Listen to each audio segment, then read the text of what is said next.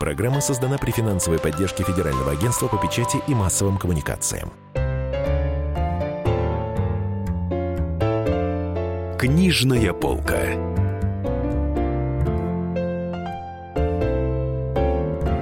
А, здрасте, дорогие друзья. А, в студии Денис Корсаков, Дарья Завгородняя. И говорить мы будем о книге, которая вышла в издательстве «Эксмо». Написали ее Дэниел Тюдор и Джеймс Пирсон. Называется она «Северная Корея изнутри». Два Черный америк... рынок, мода, лагеря, диссиденты и перебежчики. Ну вот да, и в силу некоторых обстоятельств не, полу... не получится у нас поговорить с авторами, с Дэниелом и Джеймсом, но поговорим мы с переводчиком этой книги, историком, корееведом, который готовил это все к печати, а, Александр Соловьев, главный редактор а, журнала «Россия в глобальной политике». Редактор Просто редактор. редактор. Главный редактор там Федор Лукьянов. Да, и мы говорим о Северной Корее, о том, что из себя представляет эта страна, загадочная, закрытая, которой мало что известно. Мы говорим о быте Северной Кореи, о том, как живут северные корейцы. И вот здесь огромное количество информации, э, собственно, о быте, да, о частной жизни. Ну, даже не знаю, с чего начать. Давайте начнем с э, самого элементарного, самого главного, это еда. А, вот а, в предисловии к этой книге, в русском предисловии, говорится, что все считают, будто Северная Корея живет на одном рисе. А на самом деле рис — это праздничное блюдо. Они живут совсем на другой еде, попроще. Ну, э, почти так. Надо, кстати, отметить, что э, предисловие писал э, и редактором этой книги был один из лучших, наверное, отечественных специалистов по Корее, вообще по Северной Корее в частности, Андрей Ланьков, прекрасный специалист. И э, рис, да, э, традиционно рис – это э, роскошь. А особенно э, роскошным блюдом этот э, рис был в 90-х годах, в середине 90-х годов во время голода. Э, более того, этот рис э, в Корею, там в том числе американцы поставляли в Северную Корею в качестве помощи голодающим. Но сейчас э, ситуация изменилась в последнее время, последние 4-5 лет, и э, рис, скорее всего, стал уже, в общем-то, вполне себе э, обычным э, блюдом северокорейского рациона, Э, хотя э, это, повторюсь, это традиционно Северная Корея, Корея вообще страна традиционно небогатая.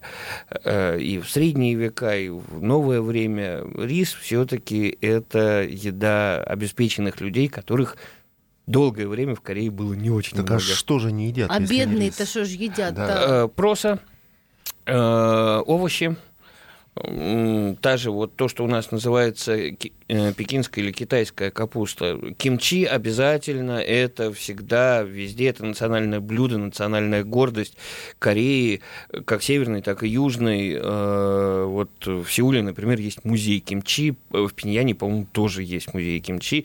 Э, видов вот этой вот острой, пряной, квашеной капусты более, более сотни, это точно. Э, мясо по очень большим праздникам, э, кукуруза, ну, то есть зерновые всякие. Э, опять же, грибы, вот то, что соберут сами, что называется. Но, конечно, вот ситуация с едой сейчас ну, совершенно несопоставима с той, которая была вот в середине 90-х годов. Вы говорите про голод, вы упомянули голод. Это же была страшная совершенно история, ну, сопоставимая, наверное, не знаю, с блокадой Ленинграда, да, вот только в масштабах всей страны. Расскажите об этом подробнее, как это началось, по-моему, сразу после смерти Ким Ир Сена. Э, не, э, ну, не совсем. Это э, все-таки 90-е годы совпало, это как вот есть такое выражение, что на тысячелетие, то есть совпадение э, нескольких очень серьезных неблагоприятных благоприятных факторов.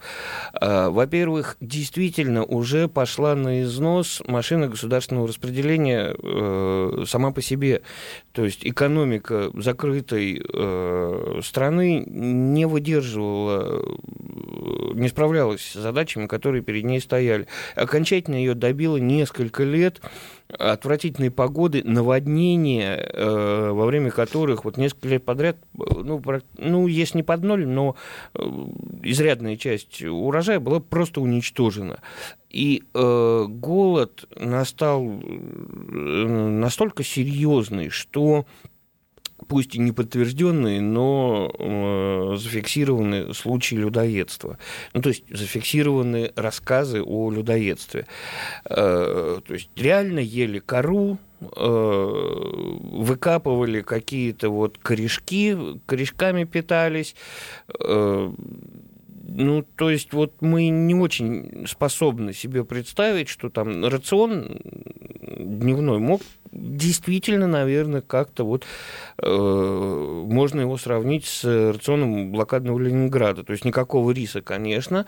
Э, А рис пай- за счастье. Да, там какие-то пайки тоже, как в Ленинграде, 140 граммов чего-то А, там в день. До э, конца правления Ким Чен Ира и э, до начала, некоторое время в начале правления э, его сына вот нынешнего действовала система полного государственного распределения, э, то есть э, какая-то система учета труда, в соответствии с которой, значит, работник получал из государственных запасов э, рис, э, ту, ту же капусту, вот еще какие-то продукты питания, соевый соус в том числе, что-то там выращивалось на приусадебных участках, это повсеместное занятие э, в деревнях, маленьких городах. Вот. Э, э, И нормы эти были фиксированы, конечно.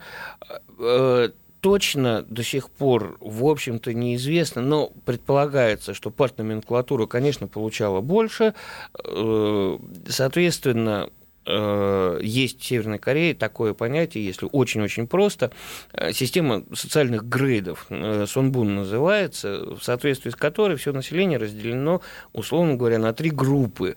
Э, Лояльные, нейтральные и нелояльные. А как, как люди. это все вычисляется? А, Это очень сложная система на самом деле. То есть э, после того, как еще при Ким Чен Ире была произведена э, перепись, учет населения, э, специально обученное ведомство, а э, при его сыне, при Ким Чен Ире, это уже было доведено практически до совершенства, специально обученное ведомство поднимало всю биографию человека, все его родственные связи, все его высказывания, лояльные, нелояльные поступки его и его окружения. Соответственно, очень сложная система начисления баллов, э, в соответствии с которой вот человек получал такой социальный статус. Социальный рейтинг, по сути, да? вот Абсолютно там. точно. Это социальный рейтинг. И этот социальный рейтинг определяет э, до сих пор, эта система действует до сих пор, она усла- становится все сложнее и сложнее, и теоретически все демократичнее, но э, вот эти касты определяли вот уровень тех социальных благ и со- социального прогресса, который человеку доступен. Человек с большим сонбун, он э, имеет э, Больше больше, капусты шансов, получить. больше капусты, э, скорее всего, то есть точные нормы распределения в Северной Корее до сих пор, э, как мне кажется, доступны, ну, вот только суперспецам, потому что эта информация, как я понимаю, Слушайте, закрытая. Но, но ведь там же была э, реформа сельского хозяйства, в частности, когда разрешили домашнее хозяйство развивать, отменили колхозы, грубо говоря. И как-то это повлияло на жизнь людей? Безусловно, безусловно.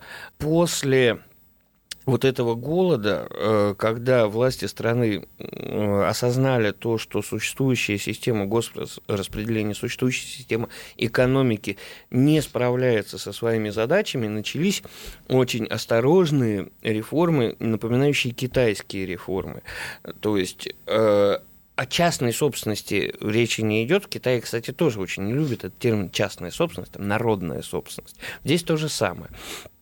Вот. Но э, по факту это э, трудовые коллективы, э, которые работают на себя, они сдают какую-то фиксированную часть полученного урожая государству, а остальное могут реализовывать друзья, мы сейчас прервемся, буквально несколько минут, новости реклама. А в студии Денис Корсаков, Дарья Завгородняя, это «Книжная полка».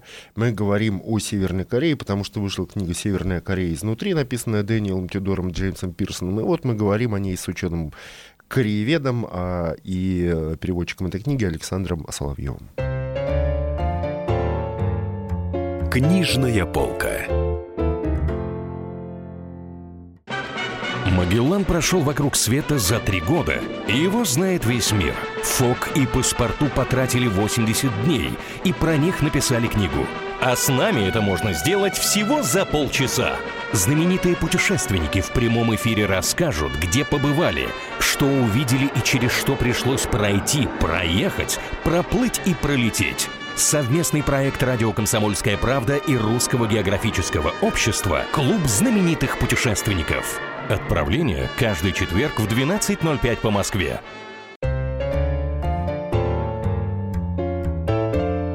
Книжная полка.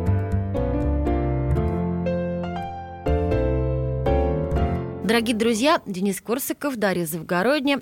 А в гостях у нас Александр Соловьев, переводчик книги «Северная Корея изнутри.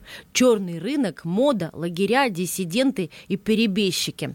Александр Соловьев – это кореевед, а, редактор журнала, как называется журнал? «Россия в глобальной политике». «Россия в глобальной политике». И вот мы беседуем о Корее, о Северной Корее, самой загадочной в мире стране, куда очень трудно попасть. А, и куда, в общем, и мы говорили о том, как там устроено хозяйство, о колхозах их местных, да. И... Да, а, значит, теперь это вполне себе ну, относительно независимые трудовые коллективы, э, которые только часть продукции сдают государству, а часть получают в свое распоряжение, могут э, использовать как угодно. Это касается не только сельского хозяйства, например, э, сигареты, сигаретные фабрики, там настоящий капитализм, то есть настоящая жесткая внутренняя конкуренция, это высокодоходное производство. Северокорейские сигареты очень популярны в Китае, например. Они а, хорошие, они по качеству? Э, я не пробовал сам, но судя вот по тому, что пишут в книге, они, в общем, до, достаточно высокого качества. Более того, происходит забавная вещь. Северные корейцы всегда значит, занимались примерно следующим, э, чтобы подчеркнуть вот эту свою верность э, идеологемы Чучхе о само, полном самообеспечении, они э, вплоть до того, что напильниками спиливали серийные номера и э, марки э, со станков, которые они получали, и ставили там корейские, э, свои, северокорейские. Дескать, произведено в Северной Корее. Вот теперь тем же самым занимаются китайцы северокорейскими сигаретами. Они покупают северокорейские сигареты, э, значит, тщательно сдирают оттуда северокорейскую, э, северокорейские бренды, ставят свои. Но все там вот в этих районах знают, что это северокорейские сигареты, они хорошие, и их с удовольствием покупают. Слушайте, а вот в книге удивительно совершенно рассказываются вещи про индустрию подделок в Северной Корее. Вот не как Китай, да, там фальшивые Прады, Луи Виттон, это все как бы норма. Причем там Но, качественные бывают Прады. И очень качественно, чуть да. не лучше, чем настоящие. Но и в Северной Корее, как выясняется, тоже есть э, Да, я Прада. Да. Э, Северная Корея во многом идет по пути э, Китая. И э, как бы формально, если брать э, законодательную часть, если брать вот эти экономические реформы, они очень сильно напоминают китайские. И, соответственно, законы развития рынка никто не отменял. Если есть спрос, а спрос появился, когда в Северную Корею начали проникать контрабандные видеофильмы, э, когда туда пошла э, какая-то нелегальная там радиоэфиры туда пошли, когда северокорейцы увидели как живет остальной мир, так худо-бедно. И их соседи живет, в первую очередь. Да, в первую очередь, конечно, Южная Корея. Эта индустрия возникла практически мгновенно, она широко распространена, Э, значит, в Северную Корею еще попадает контрабандная э, одежда из Японии, которую носить некоторую из которых некоторые, некоторые виды одежды носить по-прежнему нельзя. Но джинсы запрещены. Например, за джинсы можно реально э, Сесть, получить, загреметь получить. в каталажку. Да. Ну, правда, вопросы эти теперь уже тоже решаются очень часто на месте там путем взятки, но по сию пору джинсы нельзя. Нехорошо.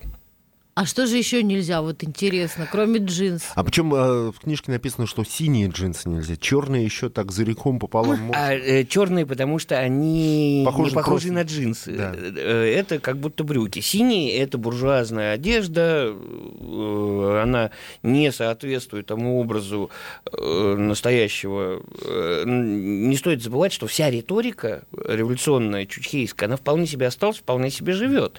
Э, И в соответствии с ней выстраиваются вот, эм, ну, нормы общественные.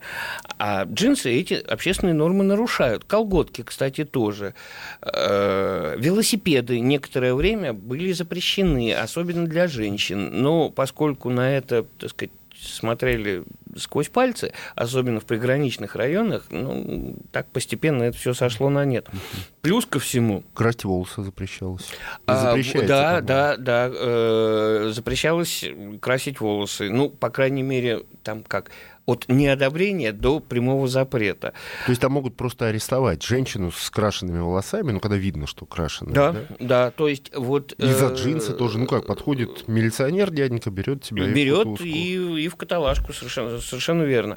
Э, Попасть за джинсы в тот же трудовой лагерь уже, скорее всего, невозможно, если за человеком нет других грехов. А по совокупности, в общем, вполне, вполне реально загреметь куда-нибудь там в северной провинции, э, рубить руду. А, Но, то есть так, чтобы вот ходили, подражая э, южнокорейским э, поп-звездам, такого еще нет. Хотя, говорят, пхеньянская золотая молодежь уже вполне себе. И волосы красят, и юбки короткие, и все такое. Так подождите, а подделки-то для кого производят? Если там э, Ничего в, мо- нельзя в моде носить, ничего да, нельзя да. носить, там серый и черный цвет. Пхеньян. Пхеньян э, уже э, город практически победившего номенклатурного капитализма. Э, в Пиньяне закрывают глаза э, на очень многое. То есть есть два таких центра. Есть э, Пхеньян как э, гнездо номенклатурного капитализма, где живет практически все вот партийные бонзы, военные бонзы.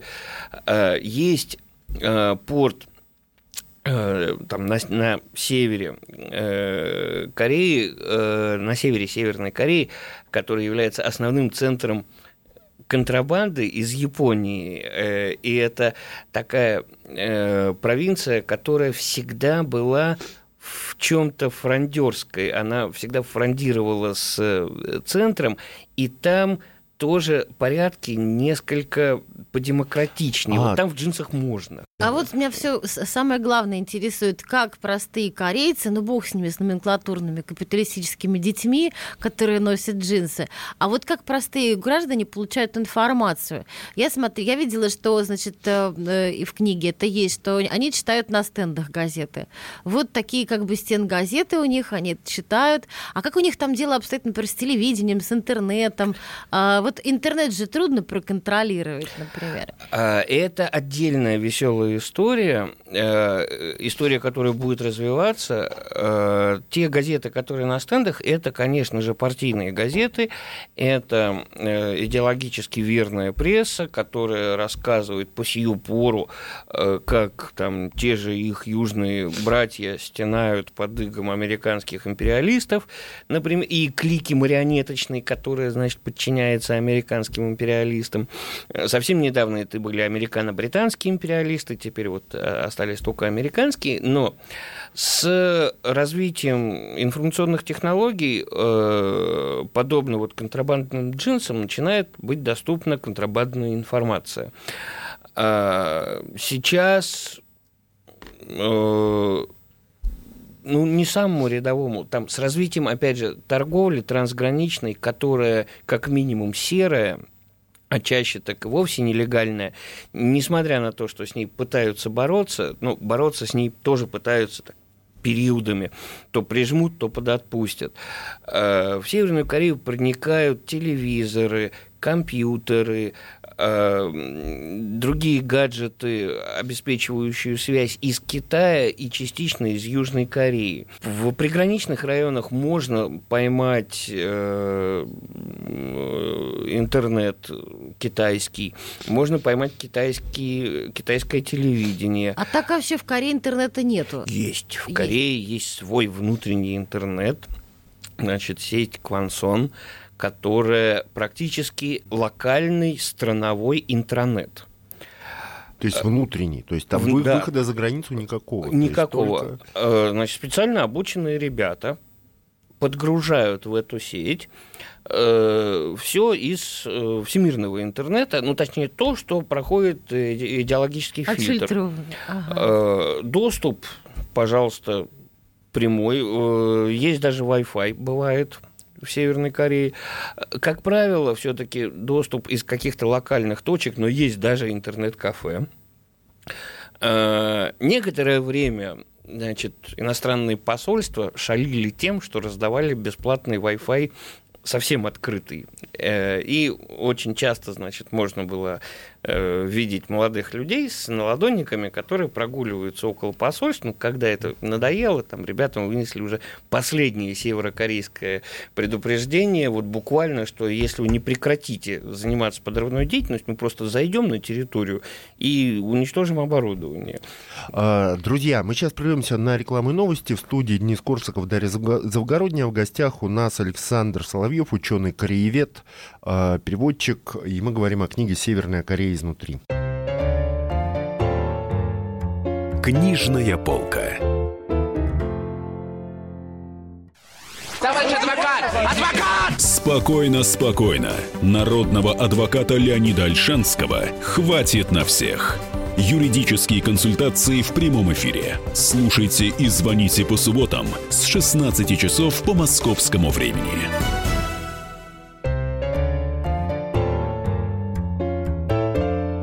Книжная полка.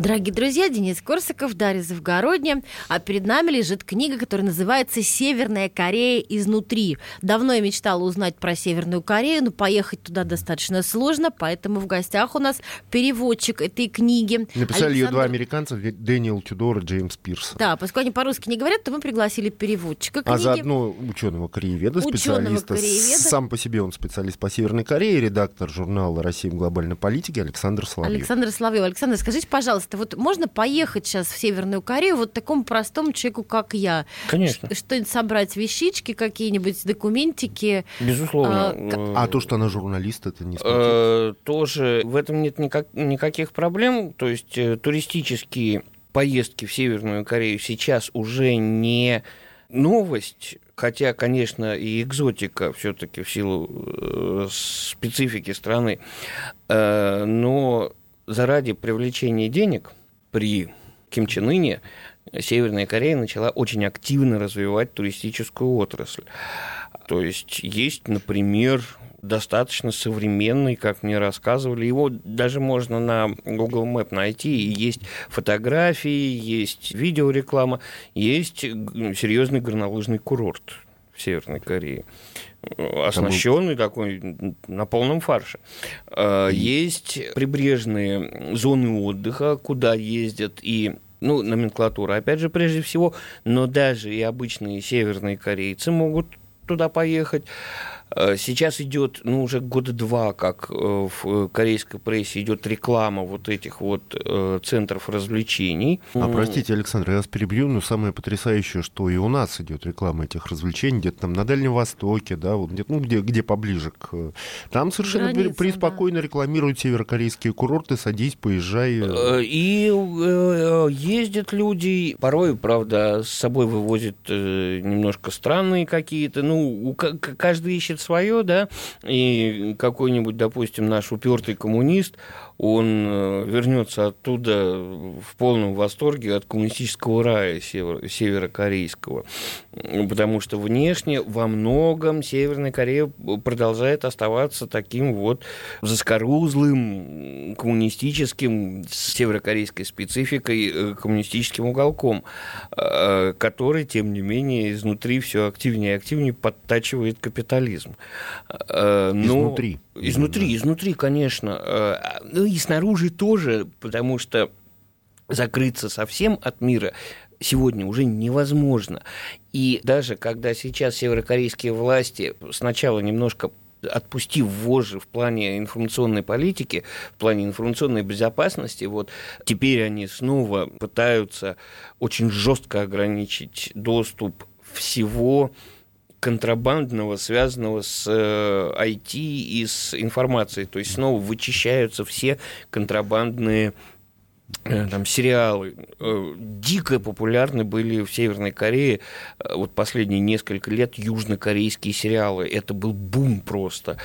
То есть они пытаются взять под контроль э, все информационные потоки, при этом дать возможность все-таки как-то показать, что э, вот это два дружественных, близких народа, сейчас, слава богу, наметилось вот это вот движение навстречу друг другу, вот с полгода назад перед саммитом, что ли, какой-то этот самый чрезвычайно популярный южнокорейский кей-поп группа приезжала в Пхеньян, и там славно позажигали. То есть они говорят. считают Южную Корею братским народом, который просто заколдовали американские ведьмы, а так они... Именно так, именно а так. Вот, а вот в 2007 году вроде бы наметилась тенденция к, к соединению. Они призвали ООН, попросили у них помощи, чтобы им помогли как-то соединиться обратно. Но потом все куда-то заглохло. История э, почти вечная, и история очень болезненная, э, потому что объединение, вопрос объединения, он э, после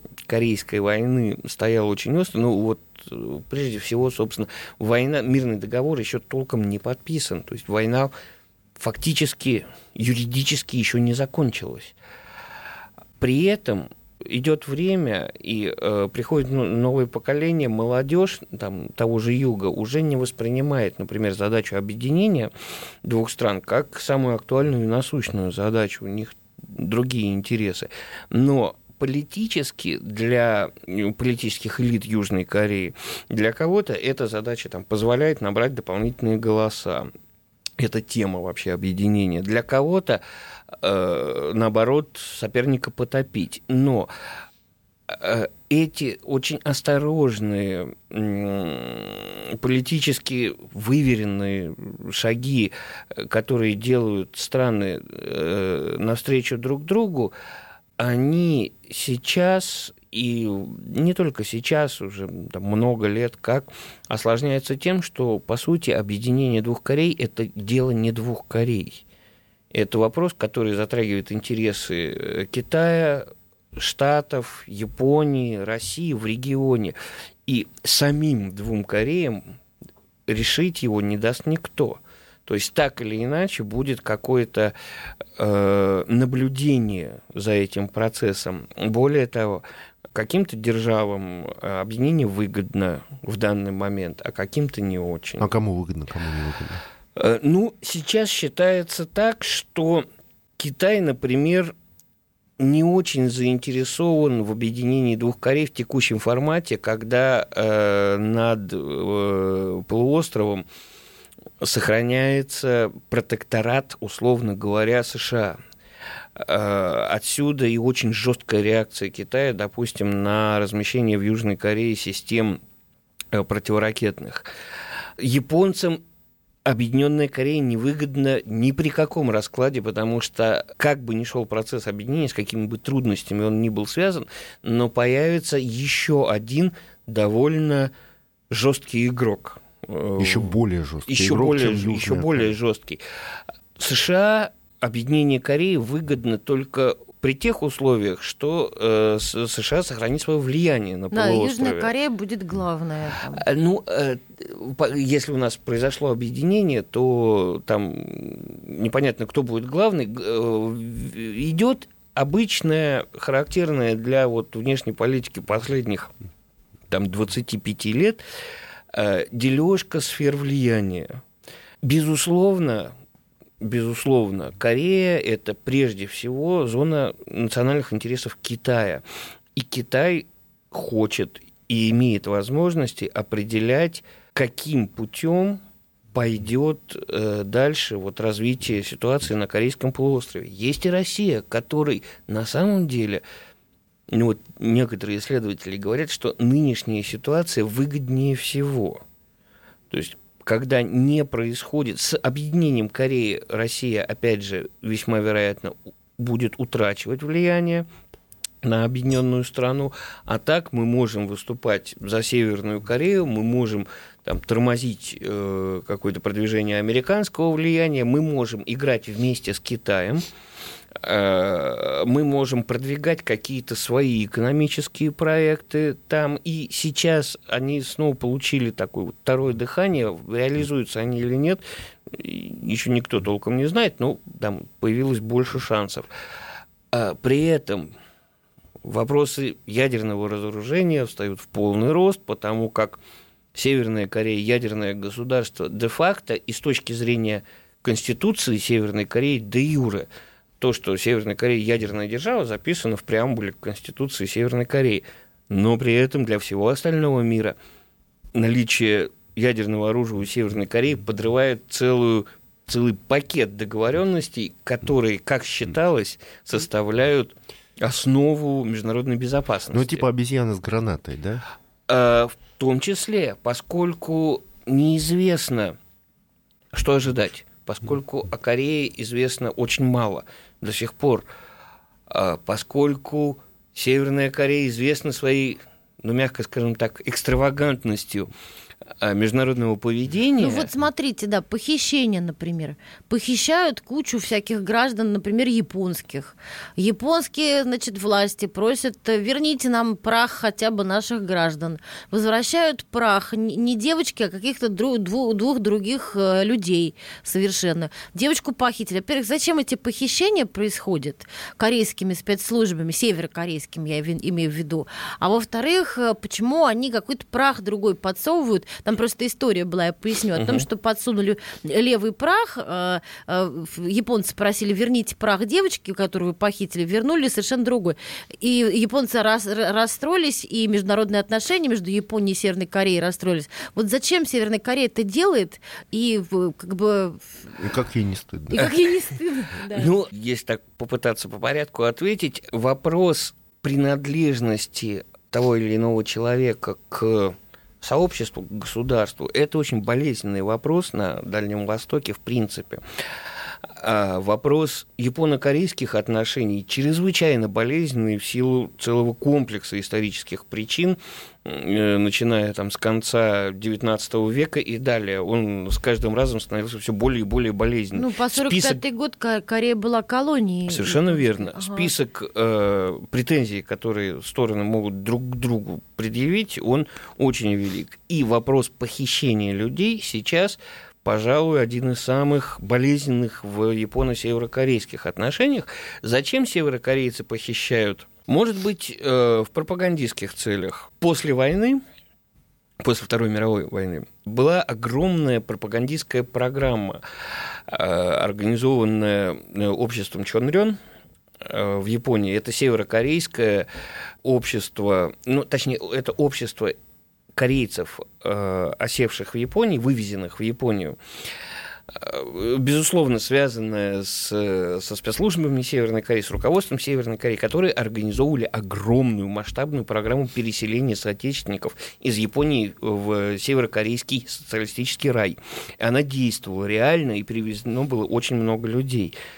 Через некоторое время они, разобравшись в том, что это, в общем, не очень даже рай, а скорее совсем наоборот, начали всеми правдами и неправдами пытаться вернуться. Им препятствовали.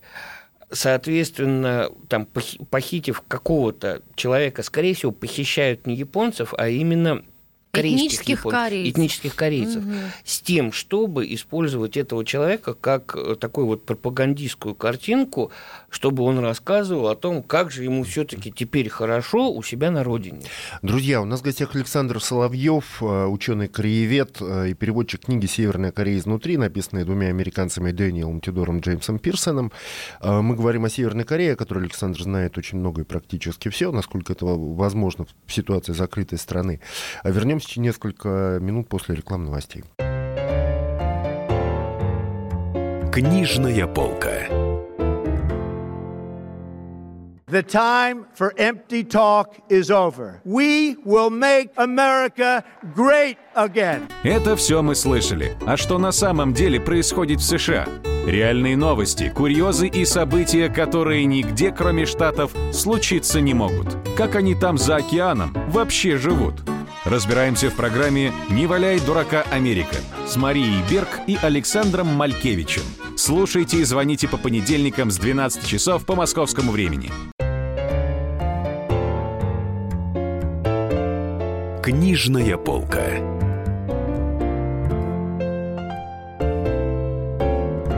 Друзья, у нас в гостях Александр Соловьев, студия Дарья Завгородний, Денис Корсаков, спецкора «Комсомольская правда». Александр Соловьев — это ученый-кореевед, редактор журнала «Россия в глобальной политике», переводчик книги, написанной двумя американцами Дэниелом Тюдором Джеймсом Пирсоном, которая называется «Северная Корея изнутри», но сам Александр мог бы вполне написать тоже такую книгу, потому что он большой специалист по Северной Корее, загадочной, закрытой стране.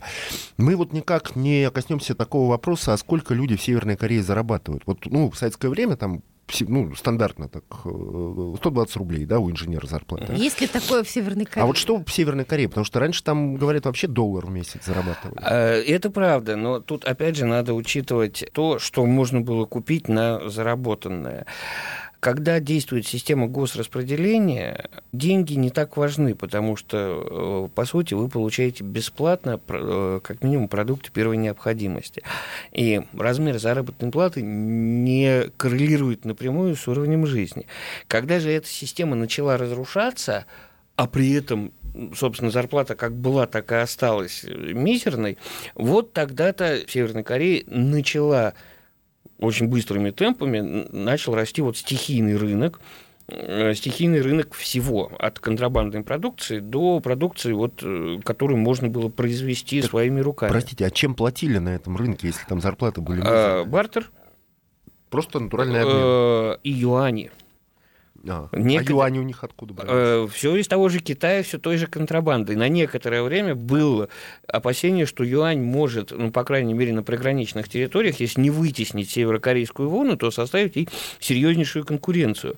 Сейчас ситуацию удалось взять под контроль. Сейчас на успешных производствах платят, в общем-то, относительно адекватные по северокорейским меркам деньги. Хотя, конечно же, до сих пор перекосы ужасные. э, И очень часто, вот как у нас в 90-х, цены в магазинах, они в УЕ, а эти УЕ – это либо доллары, э, либо там реже юани, и воны северокорейские могут просто не принимать. Ну вот сейчас зарплата стандартная, это сколько? 30 долларов, 60 долларов в месяц? Э, у- Очень сложно это сказать, просто потому что каких-то государственных, государственной статистики открытой по этому поводу нет.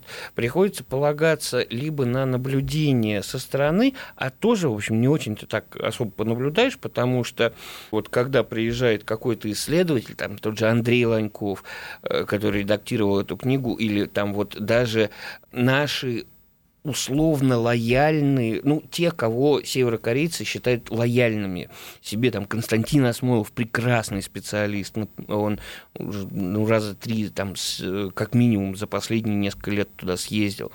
Все равно все передвижения по стране, они очень жестко регламентированы, они всегда сопровождающим. Острых вопросов и острых углов, конечно, стараются избегать. Сейчас я даже не знаю, насколько вот корректно вообще с долларовым эквивалентом сравнивать. Э, Сейчас э, скорее надо смотреть по общему образу жизни. В Пхеньяне он напоминает, ну, Пхеньян все равно, конечно, бог- самый богатый город. В Пхеньяне в среднем он, э, ну, сопоставим ну, наверное, с каким-нибудь средним российским городом. Ну, типа Воронежа там. Да, то есть квартиры оборудованы техникой, в основном, то есть распространение там тех же стиральных машин по стране, по последним, они очень-очень ненадежные, но примерно 70% северокорейских семей имеют стиральные машины. Речь идет вот... Ненадежные, здесь... простите, данные или машины? Э, ненадежные данные. А. Э, тут, опять же, очень сложно сказать, 70% семей по, по стране или 70% семей в городе. Mm. Тоже вот, э, со статистикой северокорейской всегда очень-очень-очень сложно. Есть только какие-то макроэкономические показатели, а вот социалка очень сложно. Каждый седьмой или каждый одиннадцатый имеет персональный компьютер или что-то вот подобное, ноутбук, например. Телевизоры тоже у большинства семей.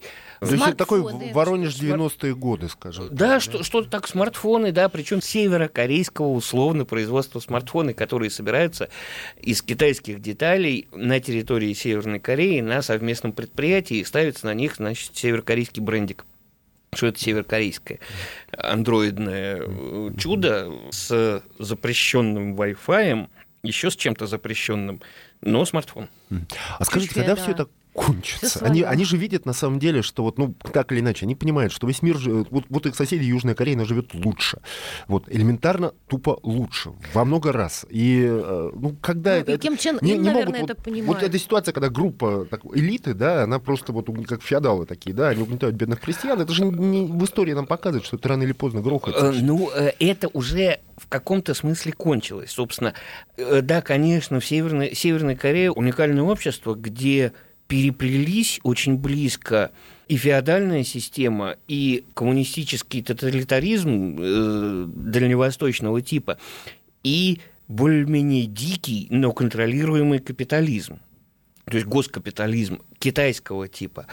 И э, кончится это тогда, ну, точнее как, это будет развиваться, скорее всего, по китайскому пути. Будет развиваться долго, потому что в отличие от Китая, который интересен миру в силу массы причин, и прежде всего, там, вот как мировой экономический гигант, Северная Корея не может себе позволить каких-то серьезных телодвижений. Это нужно сохранять очень-очень тонкий баланс между сохранением режима и ростом благосостояния. А восстание там не может быть? Скорее всего, нет. Во-первых, значит, любой оппозиционной группе, даже если она есть, во-первых, ей очень сложно возникнуть в силу, опять же, тотальной прозрачности северокорейского общества для режима, который этим обществом управляет. Телефоны, наверное, прослушиваются. Телефоны прослушиваются, да. А там даже могут, простить, DVD-плеер взломать, выключить электричество в доме. Э, так и... это обязательно, ну, а, Пойти напомнить, с обыском, взламывать DVD-плееры. 70-е, 80-е годы в Советском Союзе смотрят. мы имели как раз именно вот то же самое. То есть, да, классика, ну, это тоже скорее вот время 90-х в Северной Корее, когда вырубалось электричество, и по квартирам шел народный контроль проверял, что это вы тут смотрите. Сейчас, э, на самом деле, тоже проще. Можно даже не вырубать электричество по логам в компьютере, посмотрел, что это, чем ты там интересовался, и все, привет. Сама организация, сама традиция дальневосточных обществ в общем и северокорейского общества в такой традиции какой-то организованной идейной оппозиции возникнуть очень э, сложно. Тем более в такой маленькой стране, где клан Кимов э, – это больше, чем семья Кимов. Там можно у Ланькова, у Осмолова посмотреть. Это достаточно разветвленная структура, которая контролирует так или иначе все стороны общественной, экономической и политической жизни. Плюс ко всему, вот, и даже если какая-то оппозиция и сформируется, ей очень сложно будет что-то такое предложить как контраргумент существующему режиму потому что режим продуцирует идеи. Ну сегодня. там же вот, вот написано на обложке диссиденты. А, вот диссиденты а же есть, что с ними делают? Все-таки какие-то оппозиционеры, наверное. А, вне Северной Кореи. Вот вырвался человек из Северной Кореи, и он тут же становится А диссидентом. там А легко снаружи- вырваться? Там же какая-то речка есть длинная, Э, которую можно э, перейти. по туман- ну, значит, путей бегства из Северной Кореи три. Самый активно использующийся это, да, через реку, через э, Туманган или через Амнокан на территорию Китая. А В некоторых местах ее буквально можно там перепрыгнуть, ну, в очень малых, или перейти вброд, или зимой перебраться по льду. Но в период, когда скончался, прям скажем, неожиданно довольно скончался Ким Чен Ир и э, в период укрепления власти, ну, точнее, транзита власти, да, от покойного Ким Чен Ира к нынешнему э, Ким Чен Ыну, погранслужба несколько глаза, как это в известном фильме, приподзакрыла на происходящее. Но как только он утвердился, она немедленно глаза-то приподоткрыла, и теперь не вдруг так побегаешь. Второй вариант для элиты, прежде всего, э, чем эта самая элита активно пользовалась, то есть за северокорейцы, находящиеся за рубежом, там приходят всеми правдами и неправдами в консульство Южной Кореи, Японии, там куда-то еще, и просят политического убежища. А, Вот. И третье, ну, это вот совсем эпичная вещь, э, попытаться ломануть через 38-ю параллель. Э, Связано с гигантским риском для жизни и известных случаев, там можно по пальцам одной руки. Так, друзья, мы заканчиваем. У нас в гостях был Александр Славьев, э, редактор журнала «Россия в глобальной политике». А говорили мы про Северную Корею, потому что Александр сам ученый-кореевед, и вот выступил как переводчик, редактор книги «Северная Корея изнутри», написанной американцами Дэниелом Тюдором Джеймсом Пирсоном и вышедшей в издательстве «Эксмо». Но и сам Александр знает о Северной Корее все, и, в общем, мог бы сам такую книгу написать. И вот сейчас мы, Денис Корсаков, Дарья Завгородняя, спецкор КП, говорили с ним о Северной Корее, загадочной закрытой стране. Всего Спасибо. хорошего, спасибо. Книжная полка. Программа создана при финансовой поддержке Федерального агентства по печати и массовым коммуникациям. Британские ученые доказали, у тех, кто слушает подзарядку, в два раза медленнее садится телефон. Утреннее шоу «Подзарядка» с Вероникой Борисенковой и Сергеем Красновым слушайте по будням с 7 до 11 утра по московскому времени.